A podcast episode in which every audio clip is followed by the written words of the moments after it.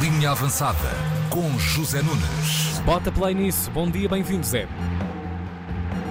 Era só para te fazer sofrer aqui um bocadinho, estás a ver? Uma pausa técnica. Foi é? uma pausa técnica, até porque estou à procura do texto que aparece justamente nesta altura. Muito bom dia, então.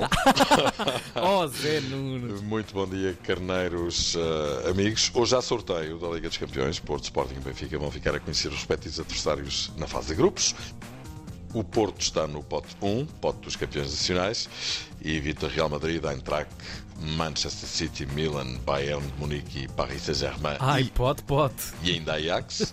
Bem bom. Embora no pote 2 lhe possam calhar equipas como o Liverpool, Chelsea, Barcelona, Juventus, Atlético de Madrid, Sporting e Benfica podem ter o supremo azar de apanharem dos potes 1 e 2, por exemplo, Real Madrid e Liverpool, ou Manchester City e Barcelona, ou Bayern e Juventus. E isso não seria nada bom, convenhamos. Eu estou entalado.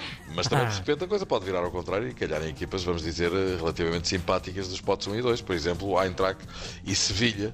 Não é que não sejam boas equipas, mas quando estamos a falar de Real Madrid, Liverpool, Manchester City, Barcelona, Bayern, estamos a falar de outra coisa. Não são adversários. Exatamente, não tem nada a ver. Não são adversários fáceis, mas também não são o Real Madrid ou o Liverpool. Veremos então mais logo o que vai sair do sorteio.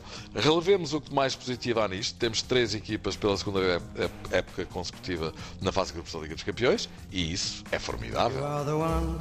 Não tem dificuldades em dizer relevemos. Eu tenho. Relevemos. É porque vai sempre Relevemos. revelemos, vai, vai sempre ao contrário.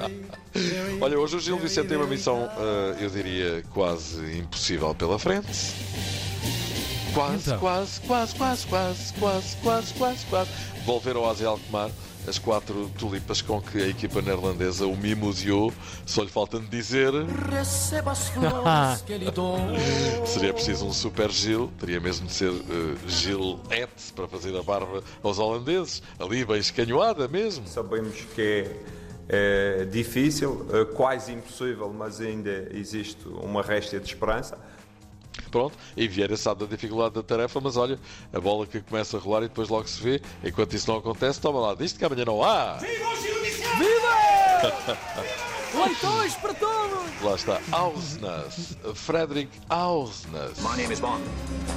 James Bond. Ausnas é oficialmente jogador do Benfica, a coisa ficou fi- confirmada ontem. Aparentemente é uma boa contratação que o Benfica está a fazer. À partida, Ausnas vem para jogar, a posição é para já de Florentino.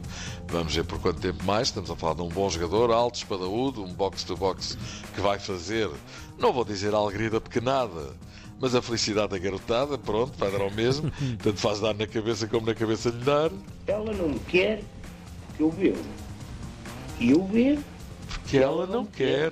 Clássico. Ausnes pode custar até 15 milhões, tem contrato até 2027 e fica com uma cláusula de rescisão de 50 milhões.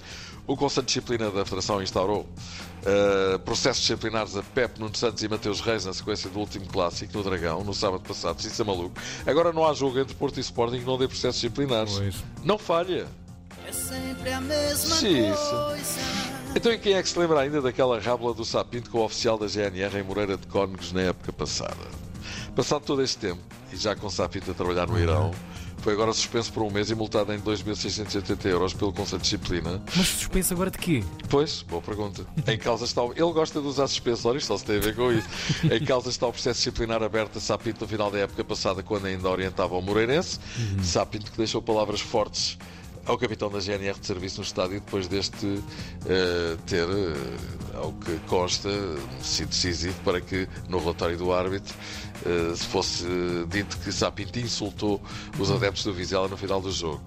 Sapinto no final dessa partida apontou o dedo ao capitão da GNR nestes termos. Este capitão é um mentiroso, um grande mentiroso. Ah, o Barcelona apresentou esta quarta-feira a terceira camisola que vai utilizar esta temporada, recordando eh, os anos 90, camisola inspirada na Cruz de São Jorge, que está presente no símbolo do Barça.